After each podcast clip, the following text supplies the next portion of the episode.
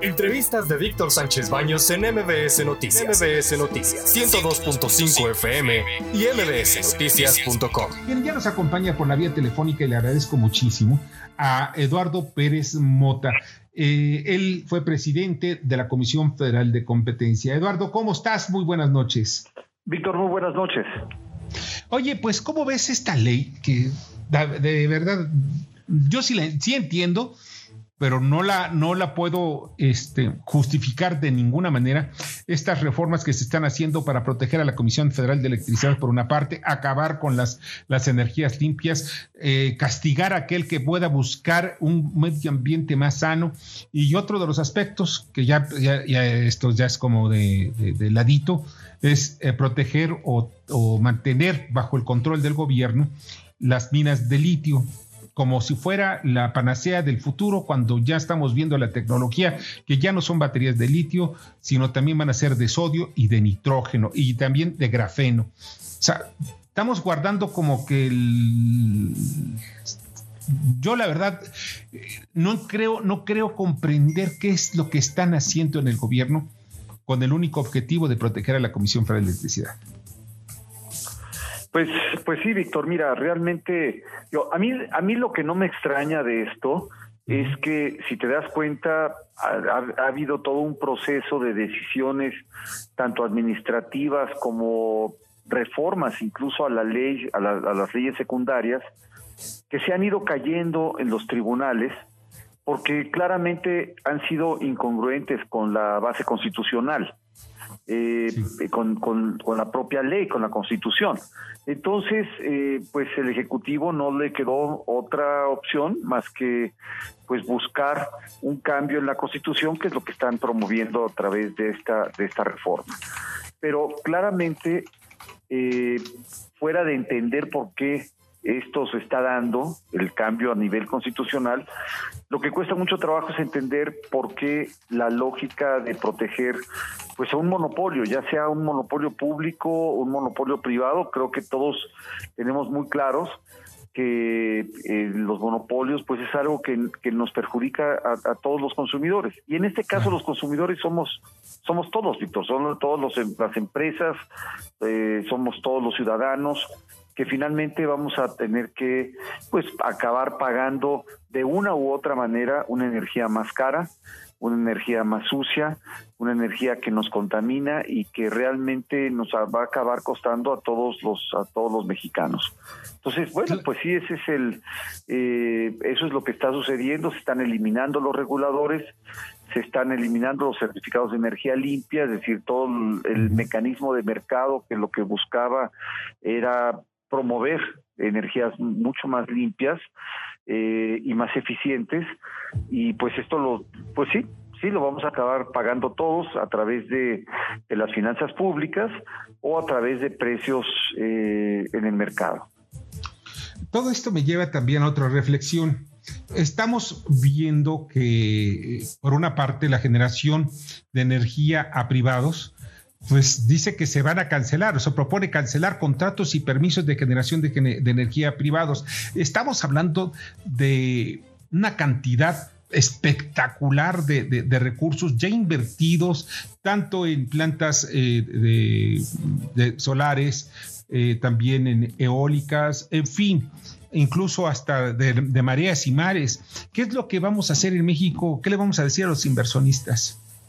Mira, eh, ciertamente el, uno de los efectos de esta decisión va a ser eh, golpear a la, inversión tanto nacional como extranjera. Eso tiene un impacto inmediato en, en, el empleo.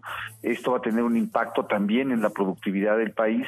Creo que lo vamos a acabar pagando, lo vamos a acabar pagando todos. Ahora, hay compromisos internacionales eh, que, que que están por encima incluso de la propia constitución, compromisos que ha firmado nuestro país, y habrá que ver si estas empresas que, están siendo dañadas eh, son empresas que estarán dispuestas a, iniciar procedimientos de, arbitraje.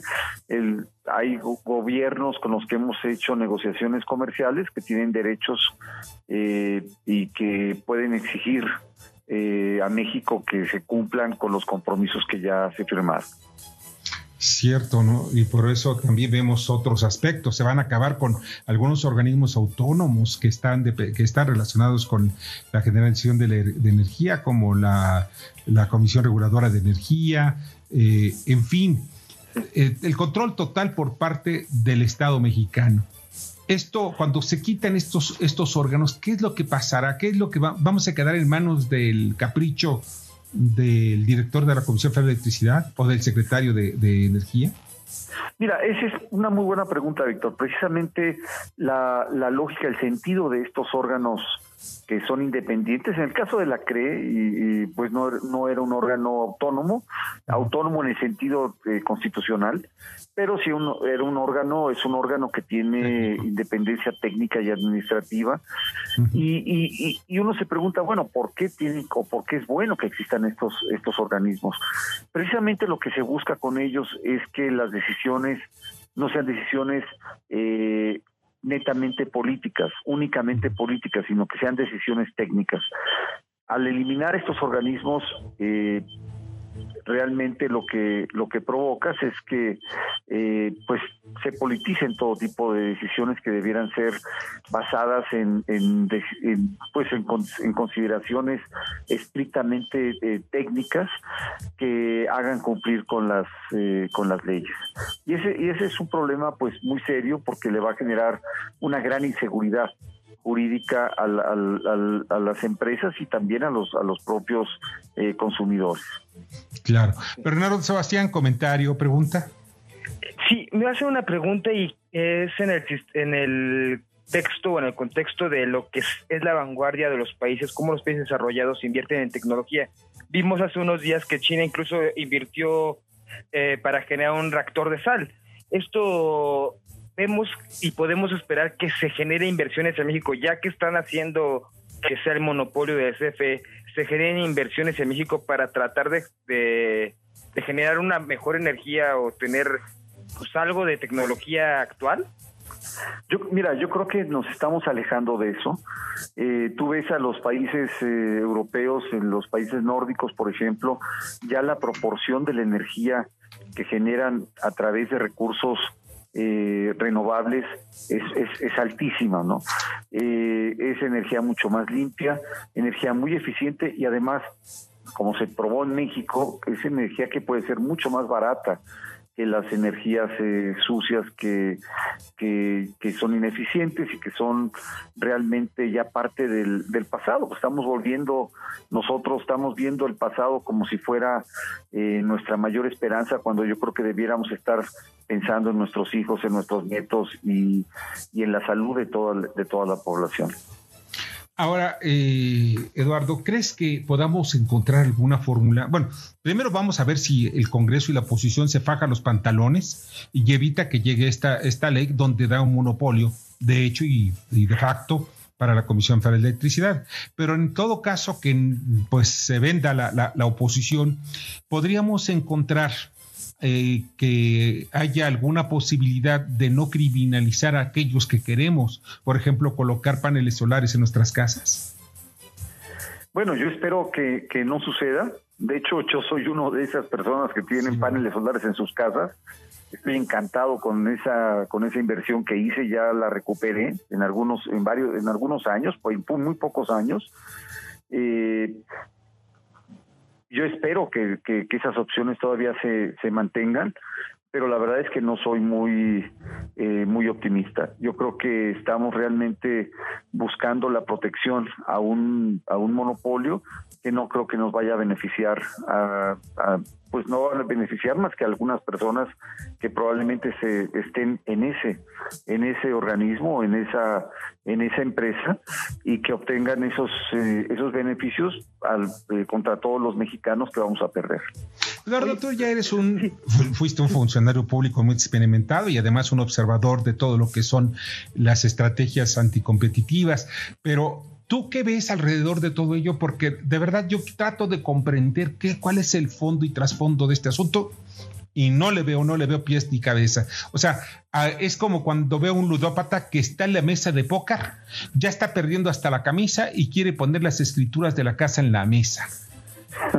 Pues sí, mira, yo, yo estaba leyendo hace poco precisamente las motivaciones que se dieron cuando se dio la expropiación, del, petróleo, cuando se generó ese monopolio, digamos, del, del, Estado en, el petróleo, pero hace, en, esa época el petróleo era parte del futuro. El petróleo era parte de la lógica, digamos, de encontrar un país donde estaba iba a encontrar su origen de la de, la riqueza y hubo una decisión en la que podríamos estar o no de acuerdo en ese momento, pero de que ese insumo era un insumo eh, fundamental para el crecimiento, eh, sin duda lo era. Hoy la verdad es que estamos apostando a energías que están saliendo del mercado en muchos países y que los países están haciendo acuerdos precisamente para para para ponerte para, para poder tener energías mucho más eficientes y mucho más limpias. Entonces pues yo yo no lo entiendo yo no entiendo esa apuesta al pasado en lugar de ver hacia hacia adelante. Oye, Eduardo, rápidamente, y nada, así como, pues, una es una duda. ¿Estamos al borde de una crisis eh, energética en México? Sabemos que es casi, casi de seguridad nacional. Mira, yo creo que yo creo que estas son y esa es, es una muy buena pregunta porque yo creo que eh, lo que va, lo que estamos viviendo y lo que vamos a seguir viviendo es un es, es un movimiento gradual hacia el, hacia el estancamiento. Eh, desafortunadamente no se va a dar una crisis que nos lleve en el muy corto plazo a replantearnos las decisiones que están tomando. Yo espero que, que sí suceda, eh, pero realmente creo que lo que va a acabar pasando es que van a pasar, van a seguir estos, vamos a estar en, en este proceso de retroceso durante, durante muchos años. Me gustaría no verlo, pero no verlo así pero pues la verdad es que yo no soy muy muy optimista en ese tipo de sesiones y creo que mi única mi única esperanza el único optimismo que, que, albergo está en el precisamente en, en, que no existen los números hoy en el Congreso para poder hacer este tipo de cambios constitucionales. Y espero que se mantenga así. Pues Eduardo te agradezco infinitamente que nos hayas acompañado esta noche al contrario, muy buenas noches y muchas gracias. Un fuerte abrazo. Eduardo Pérez Bota, ex, presidente de la Comisión Federal de Competencia. Escucha a Víctor Sánchez Baños en MBS Noticias. MBS Noticias 102.5 FM y MBSNoticias.com. Lunes a viernes, 9 de la noche, tiempo del centro de México.